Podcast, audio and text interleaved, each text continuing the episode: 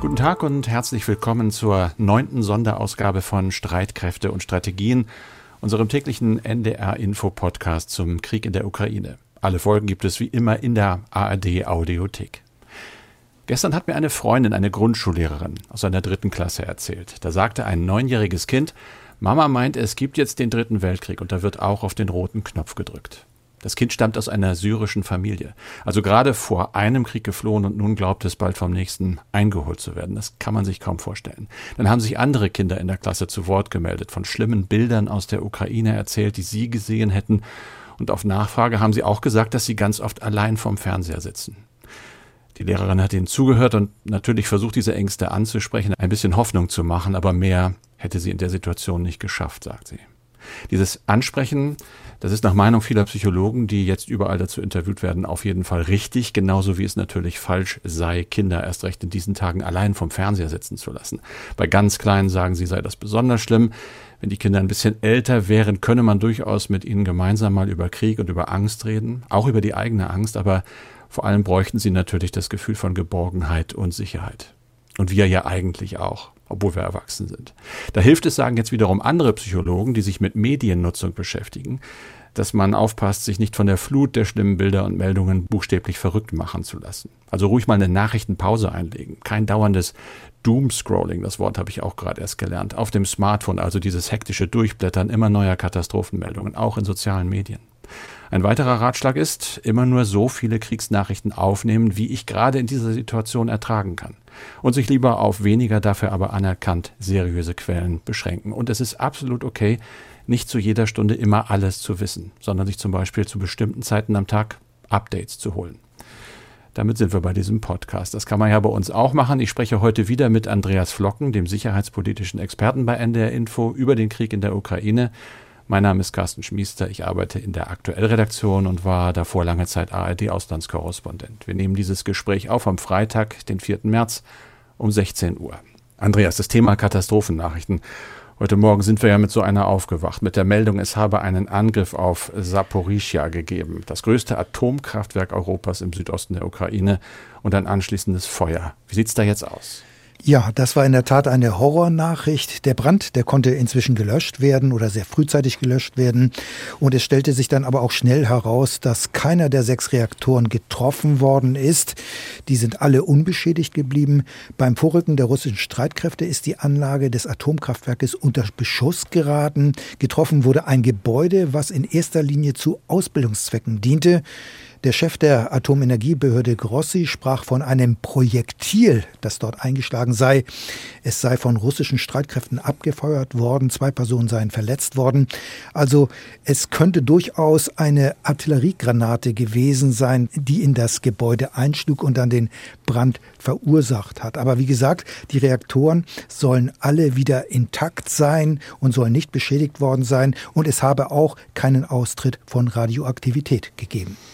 Ist das denn mittlerweile unter russischer Kontrolle, dieses Kernkraftwerk? In der Tat, das ist unter Kontrolle. Die Russen haben sozusagen die Kontrolle über das ganze Gelände. Bedient wird aber das AKW weiterhin von ukrainischen Mannschaften. Das konnten wir uns nun wie so vieles nicht vorstellen bis heute Morgen. Sind Atomkraftwerke militärische Ziele, das ist brandgefährlich. Deshalb ja auch diese starke Reaktion. Nein, natürlich sind Atomkraftwerke keine militärischen Ziele. Normalerweise würde ich meinen, sollte jeder militärische Führer auf seiner Karte ganz groß eingetragen haben, wo eine Einrichtung wie ein Atomkraftwerk steht. Denn Soldaten dürfen nur militärische Ziele bekämpfen. Militärische Ziele ist klar, das sind Kasernen, Waffensysteme und andere militärische Einrichtungen. Angriffsziele sind auch Soldaten, also sogenannte Kombattanten, so sagen das das die Völkerrechtler. Aber wenn man die Bilder sieht und die Fotos, die wir jetzt auch im Fernsehen oder auf Videos sehen, dann wird deutlich, dass offensichtlich auch Infrastruktur und andere Einrichtungen und Wohnhäuser attackiert werden. Allerdings ist nicht immer erkennbar, ob möglicherweise auch dort sich die ein oder andere militärische Einrichtung in den jeweiligen Gebäuden befunden hat. Also hier kann es durchaus eine Grauzone geben, aber der Beschuss der Atomanlage ging ja noch einmal glimpflich aus. Und das macht natürlich vielen Angst vor einer Atomkatastrophe wie in Fukushima oder Tschernobyl. Carsten, es hat weitere Informationen gegeben. Du hast sie bekommen vom Science Media Center, einer Plattform für Presse und Forschende. Was wird da gesagt? Da haben sich australische Forscher zu Wort gemeldet. Die waren die ersten, die das mal sich genauer angeguckt haben. Ich habe mal zwei dieser Aussagen rausgesucht. Tony Irvin zum Beispiel von der Australian National University. Der schreibt, sechs Kernreaktoren, das haben wir angesprochen, das seien keine Reaktoren vom Tschernobyl-Typ, sondern Druckwasserreaktoren gebaut zwischen 1980 und 86. Sie hätten eben im Gegensatz zu Tschernobyl eine Ummantelung dieser Reaktoren, um Freisetzen, um Radioaktivität einfach nicht rauszulassen. Im Gegensatz zu Fukushima wiederum haben sie getrennte Wasserkreisläufe. Einmal um den Reaktor zu kühlen und dann um Dampf zu erzeugen. Das gilt als sicherer. Zusätzlich zu normalen Kühlsystemen hätten sie noch Kernnotkühlsysteme und andere äh, Einrichtungen, um eben eine Kernschmelze zu verhindern. Und er sagt auch, das Feuer sei ja, wie du bestätigt hast, in einem Schulungsgebäude ausgebrochen. Der Reaktor ist eben massiv in Beton eingeschlossen. Er findet das jetzt im ersten Anlauf nicht ganz so schlimm, aber es gibt auch andere, die natürlich weiterdenken, wie David Fletcher, Professor in Sydney, der sagt, die wirkliche Sorge eigentlich auch in einem solchen Fall ist ja nicht eine katastrophale Explosion wie in Tschernobyl, die kann da wohl so schnell nicht passieren, sondern eine Beschädigung des Kühlsystems. Wie äh, perfekt es auch sein mag, das braucht man aber zur Kühlung, selbst wenn die Reaktoren abgeschaltet sind. Genau das ist in Fukushima passiert. Davor hat man jetzt natürlich Angst. Viele Menschen in der Welt, und deshalb wird darüber so groß diskutiert, es war Thema heute auch bei uns bei NDR Info. Wir hatten den CDU-Vorsitzenden Friedrich Merz am Morgen in der Sendung. Der hat sogar gesagt, er halte einen Eingriff der NATO in den Ukraine-Krieg für möglich, wenn es denn gezielte Angriffe auf solche AKWs geben sollte. Zitat wörtlich, es kann eine Situation geben, in der dann auch die NATO Entscheidungen treffen muss, Putin zu stoppen. Geht Merz dazu weit? Naja, ich finde, man muss wissen, was das in der Konsequenz heißt. Das hört sich ja dann so an, als ob die NATO direkt eingreifen müsse, denn das wäre dann praktisch die Ausrufung des Bündnisfalls nach Artikel 5 des NATO-Vertrages. Das heißt, die NATO würde so agieren, als ob ein NATO-Mitglied angegriffen worden sei. Und das wäre natürlich ein weiterer Schritt zur Eskalation. Und genau genommen will die NATO das ja gerade verhindern. Sie versucht, den Krieg zu begrenzen und zu verhindern, dass er auch auf NATO-Mitglieder übergreift. Allerdings muss man auch sagen, so ein Bündnisfall kann nur ausgerufen werden, wenn alle 30 NATO-Mitglieder diesem zustimmen. Denn in der NATO gilt das Konsensprinzip.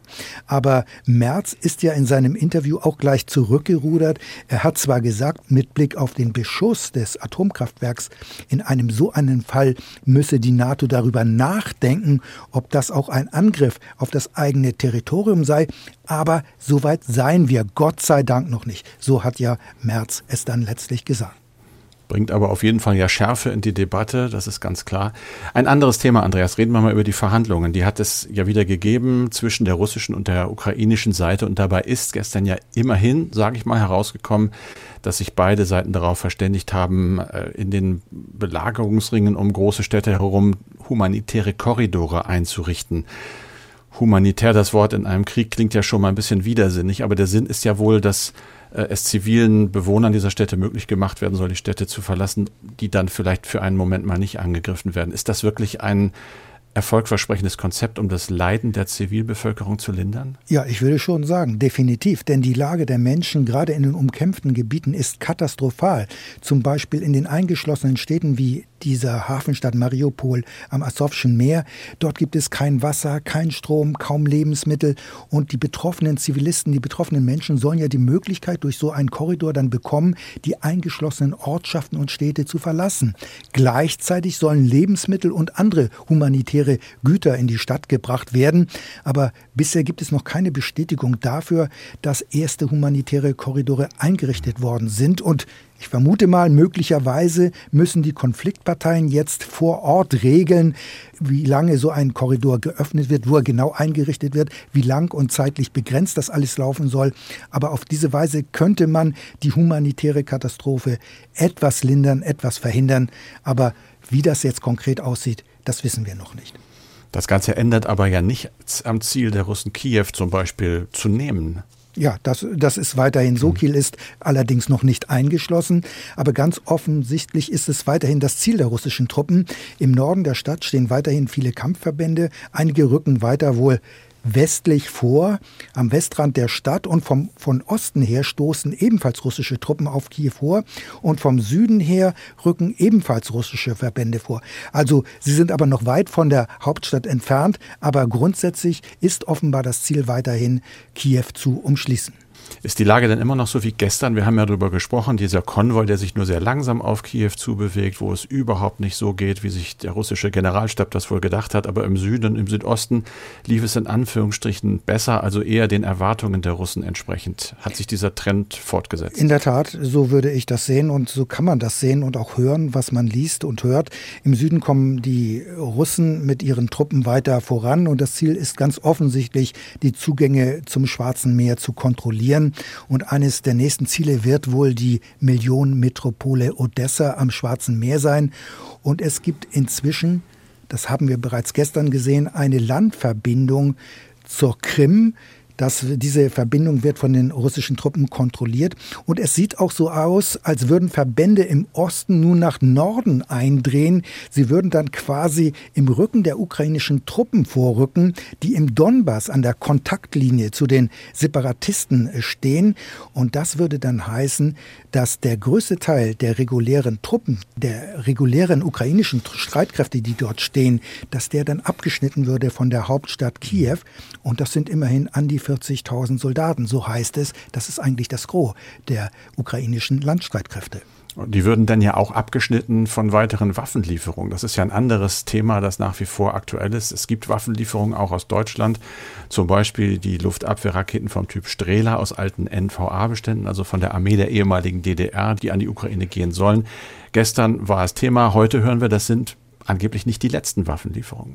Ja, ob Deutschland weitere Waffen liefern wird, das ist noch offen. Aber immer mehr andere Staaten unterstützen jetzt die Ukraine auch mit Waffen und auch Staaten, die nicht der NATO angehören, Finnland und auch Schweden, die ja eigentlich der militärischen Neutralität verpflichtet sind, die liefern Waffen. Stockholm hat angekündigt, rund 5000 Panzerabwehrwaffen zur Verfügung zu stellen. Das ist mehr als Deutschland bei diesen Kampfmitteln zur Verfügung gestellt hat. Zur Erinnerung, die Bundeswehr hat ja gesagt, wir liefern 1000 Panzerfäuste bzw. Munition dafür und diese Waffen sind auch übergeben worden an die Ukrainer. Und auch Finnland wird ähm, Panzerabwehrgeschosse liefern. Außerdem ist die Rede von 2500 Sturmgewehren sowie tausende Schuss von Munition. Aber größter Waffenlieferant ist weiterhin die USA. Massive Unterstützung kommt aber auch von Polen und vielen anderen NATO-Staaten. Aber man muss sagen, das sind alles leichte Waffen. Allerdings will die Ukraine erheblich mehr Waffen und auch vor allem schwere Waffen. Die Bundesregierung hat jetzt aus Kiew eine Wunschliste erhalten und auf dieser Wunschliste stehen Kampfpanzer, Schützenpanzer, Panzerhaubitzen und auch Hubschrauber. Eigentlich alles, was voll ausgestattete Streitkräfte so haben.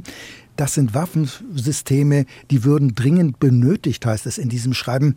Aber man muss realistischerweise sagen, so eine Wunschliste wird es mit Sicherheit nicht geben, die erfüllt werden kann, aus einer Vielzahl von praktischen Gründen, die ich gar nicht jetzt alle erwähnen möchte. Aber ich will mhm. so viel sagen, so viel hat die Bundeswehr ja kaum. Die Bundeswehr sagt ja selbst, sie sei blank und die Produktion und Auslieferung neuer Waffensysteme wie Kampfpanzer etc. dauert Jahre. Also kurz gesagt, diese Wunschliste ist unrealistisch. Das wird den Ukrainern wahrscheinlich auch klar sein, denke ich mal. Bei uns gibt es viele Unklarheiten, was diese Waffenlieferungen angeht. Wir kriegen das immer wieder auch gespiegelt in Mails unserer Hörerinnen und Hörer. Und dahinter steckt durchaus eine sehr konkrete Sorge. Die Frage ist, Andreas, wenn jetzt Deutschland Waffen liefert in diesen ja heißen Krieg, wird Deutschland damit eigentlich zur Konfliktpartei? Also würden wir denn nicht mehr außenstehend sein, sondern in der Konsequenz zu Ende gedacht ein direkter Gegner der Russen. Das gelte dann ja auch für andere NATO-Staaten. Ja, ich sag mal so, mit Waffenlieferungen wird natürlich indirekt in den Krieg eingegriffen, auch wenn man nicht direkt beteiligt ist. Aber rein Völkerrechtlich gesehen sind die USA und andere NATO-Staaten dann noch nicht unbedingt Konfliktparteien. Das wäre nur der Fall, wenn sie direkt mit Soldaten in diesem Gebiet, in diesem Krieg präsent sind. Aber natürlich ist das Ziel der Waffenlieferungen ja, den Vormarsch der russischen Streitkräfte zu erschweren. Und sicherlich werden diese Waffenlieferungen auch dazu beitragen, dass die Verluste der russischen Streitkräfte steigen. Daher wird natürlich Moskau alles versuchen, diese Waffenlieferungen zu verhindern verhindern, zu unterbinden. Russland kritisiert ja auch diese Waffenlieferungen Und bei anderen Konflikten allerdings, und das muss man so sehen, waren Waffenlieferungen immer ein übliches Muster, vor allem während des Ost-West-Konfliktes. Wir haben ja hier in diesem Podcast schon mal das Beispiel Afghanistan in den 1980er Jahren erwähnt. Damals haben die USA ja die Mujahedin unterstützt mit den Stinger-Luftabwehrraketen. Und dann sei auch noch erinnert, der ein oder andere kann sich daran vielleicht noch erinnern, an den jahrelangen Bürgerkrieg in Angola. Das ist zwar schon lange her, aber der Westen unterstützte damals damals die Rebellenbewegung UNITA, Moskau die MPLA, die letztlich obsiegte. Das waren alles Stellvertreterkriege mit umfangreichen Waffenlieferungen. Aber das ist bei fast allen Konflikten so, dass die Konfliktparteien im Grunde genommen ihre Unterstützer haben. Aber wie gesagt, völkerrechtlich gesehen ist ein Staat, der Waffen liefert, noch kein Kriegsteilnehmer. Auf politischer Ebene, das mag sein, mag man das vielleicht anders sehen, denn da ist man ja zumindest indirekt in einen Krieg involviert. Carsten, jetzt kommen wir aber noch zu einem anderen Aspekt. Umfragen mhm. zufolge macht sich eine klare Mehrheit der Deutschen Sorgen, es könne zu einer Ausweitung des Krieges kommen, zu einer Eskalation. Ja, es gibt sogar die Sorge, es könne zu einem Atomkrieg kommen. Und in der Tat, es ist nie ganz ausgeschlossen, dass eine Seite die Aktion der anderen Seite falsch interpretiert, zum Beispiel bei der Verletzung des Luftraums oder es kann auch ganz andere Missverständnisse geben, die dann als Angriff gewertet werden können mit entsprechenden Gegenreaktionen. Jetzt ist auf einmal von einem neuen heißen Draht zwischen Amerikanern und Russen die Rede. Carsten, das kommt uns alle etwas bekannt vor aus dem Kalten Krieg. Klär uns bitte auf. Ja, die Älteren von uns erinnern sich dran, sagt man dann immer. Das berühmte rote Telefon, das nie ein rotes Telefon war, aber es hat sich so festgesetzt. Tatsächlich, es gab nach der Kuba-Krise dann 1963 eine erste Verbindung zwischen Washington und Moskau die hat gut funktioniert, sie wurde immer getestet, sie ist wirklich nie ernsthaft heiß gebraucht worden, zum Glück, und galt dann nach dem Ende des Kalten Krieges auch als eigentlich gar nicht mehr entscheidend, blieb aber bestehen. Inzwischen ist sie weiterentwickelt worden, die Kommunikation geht natürlich längst digital über hochverschlüsselte Mails. Und das Ganze ist jetzt eben auch wieder relevant. Wir haben heute erfahren, die Vereinigten Staaten, ich zitiere das Pentagon, das amerikanische Verteidigungsministerium, verfügten über eine Reihe von Kanälen, wie es heißt, um kritische Sicherheitsfragen mit den Russen im Falle eines Notfalls oder einer Notsituation zu besprechen, und zwar seit Dienstag dieser Woche. Interessant dabei, am Montag hatte man noch gesagt, dass es keine solche eigene Hotline gibt, im Konzert mit eben all den anderen Verbindungen, die existieren. Die amerikanische Regierung hat nochmal erklärt, wir wollen keine Truppen in die Ukraine schicken, aber wir haben die Sorge, dass der Konflikt auf NATO-Staaten übergreifen könne. Das Ganze hat zuerst der amerikanische Sender NBC berichtet da wurde zum Beispiel gesagt, dass amerikanische Militär nicht direkt in der Ukraine gerät hat, aber eben rund um die Ukraine herum, im Schwarzen Meer, in der Luft natürlich, an den Grenzen. Und das kann ja dazu führen, so schreibt es eben auch das Pentagon, wenn dieses amerikanische Militär in der Gegend ist und man sich zu nahe kommt oder tatsächlich mal etwas disorientiert ist und eine Grenze überfliegt, dass das missverstanden wird. Also dafür gibt es jetzt diesen Mechanismus und wie dringend eigentlich oder wie groß die Angst vor Missverständnissen ist, finde ich, auch das habe ich bei der Recherche heute gefunden, äh, sagen die Amerikaner zum Beispiel dadurch, dass sie wie es heißt, als Zeichen der Deeskalation einen geplanten Test einer Langstreckenrakete verschoben haben. Das hat der Verteidigungsminister bestätigt. Die sollte eigentlich abgeschossen werden jetzt, aber das wird sie nicht. Man will zeigen, dass wir uns als USA nicht an Aktionen beteiligen, Zitat, die missverstanden oder falsch interpretiert werden könnten. Wir bewegen uns da also auf ganz, ganz unsicherem Grund und man kann wirklich nur hoffen, dass in solchen Situationen auch die richtigen Leute die richtigen Entscheidungen treffen. In diesem Fall natürlich dann äh, defensive Entscheidungen. In der Tat, aber wir haben ja auch noch Mails bekommen, Carsten. Ganz genau. Wir kriegen relativ viele Mails. Das freut uns natürlich, weil das zeigt, dass Anteil genommen wird an diesem Podcast. Nicht nur, aber darum geht es uns nicht. Es geht uns ja um Orientierung in der Sache und es bleiben natürlich, da können wir beide uns noch so anstrengen, immer auch offene Fragen oder eben auch Sorgen der Menschen. Wir haben für heute mal zwei rausgesucht, auf die wir noch eingehen können. Ich lese mal in Auszügen aus der Mail von Jens Bertrand, der aus Braunschweig uns geschrieben hat. Er schreibt, ich möchte zum Ausdruck bringen, dass ich sehr besorgt bin darüber, dass sich Deutschland abermals entschieden hat, weitere Waffen, Flugabwehrraketen vom Typ Strela zu schicken. Wir haben eben darüber geredet.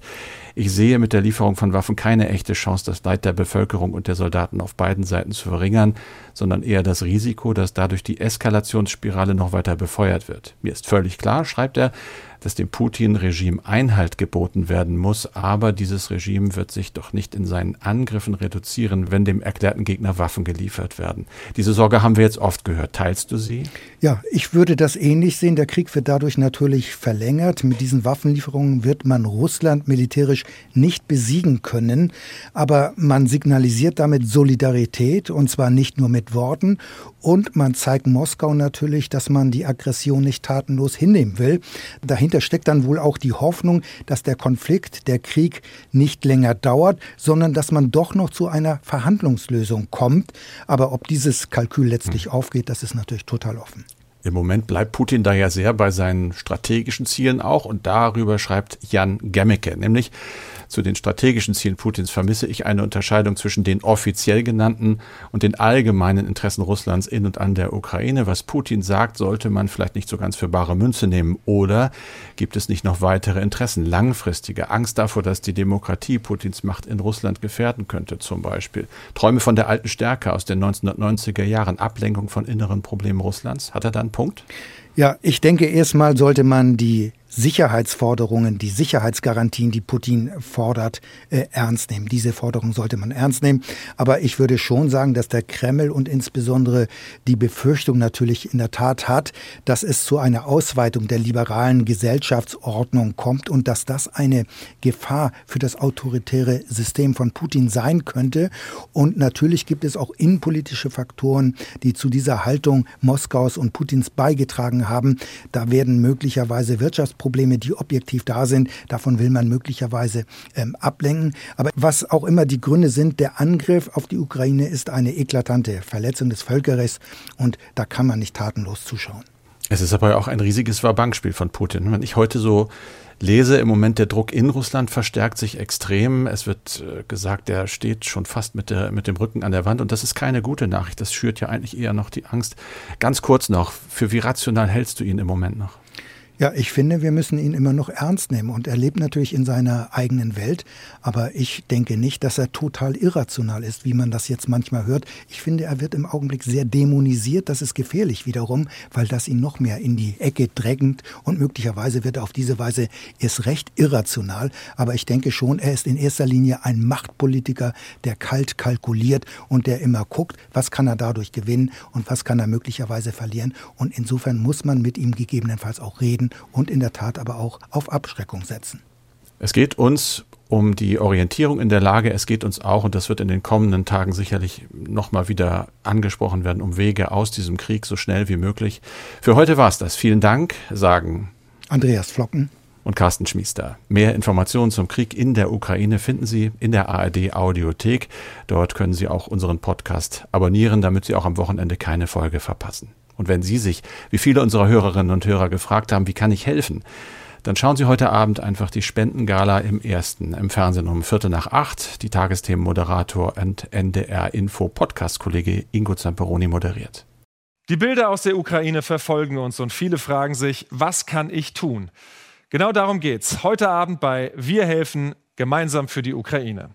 Wir stellen Ihnen Initiativen vor, die dafür sorgen, dass unsere Hilfe ankommt. Menschen, die aus der Ukraine geflüchtet sind, erzählen uns, was die Bevölkerung dringend benötigt. Und wir hoffen auf Ihre Spenden. Wir helfen gemeinsam für die Ukraine heute Abend um 20.15 Uhr.